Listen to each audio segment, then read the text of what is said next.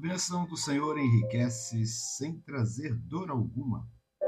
Provérbios 10, 22. O que acontece com o justo? Antes de tudo, precisamos entender o que é ser justo, e essa palavra tem um significado bastante extenso.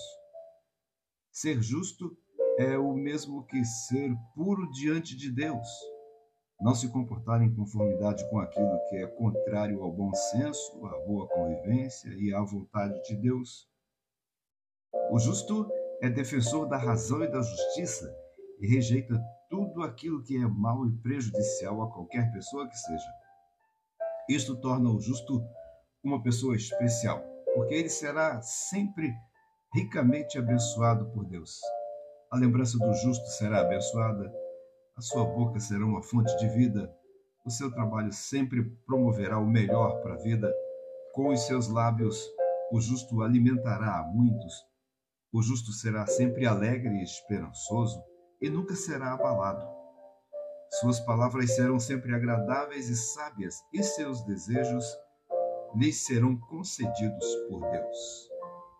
A Sagrada Escritura ainda diz mais. Ela afirma que o justo viverá da fé. Hebreus 10, 38.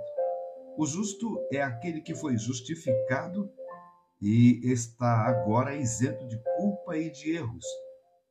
O Senhor Jesus nos ensina isso quando ele, através do apóstolo Paulo, diz: Justificados, pois, pela fé, tenhamos paz com Deus por nosso Senhor Jesus Cristo. Romanos 5, verso 8.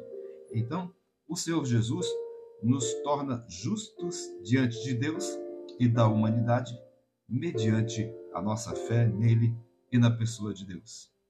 A atitude de fé é a atitude que leva à justiça. Pensando em todas essas coisas, somos levados a concluir que ser justo é algo tremendamente recompensador. Ninguém que se prontifique a ser justo ficará no prejuízo, porque a bênção do Senhor se derrama sobre a cabeça do justo. Bênçãos descem sobre a cabeça daquele que é justo. Provérbios 10, verso 6, parte B. Que coisa maravilhosa poder desfrutar desses privilégios concedidos ao justo. Com tanta coisa boa ao alcance de nossas mãos, nem se justifica recusar o convite da sabedoria para andarmos nos caminhos do Senhor.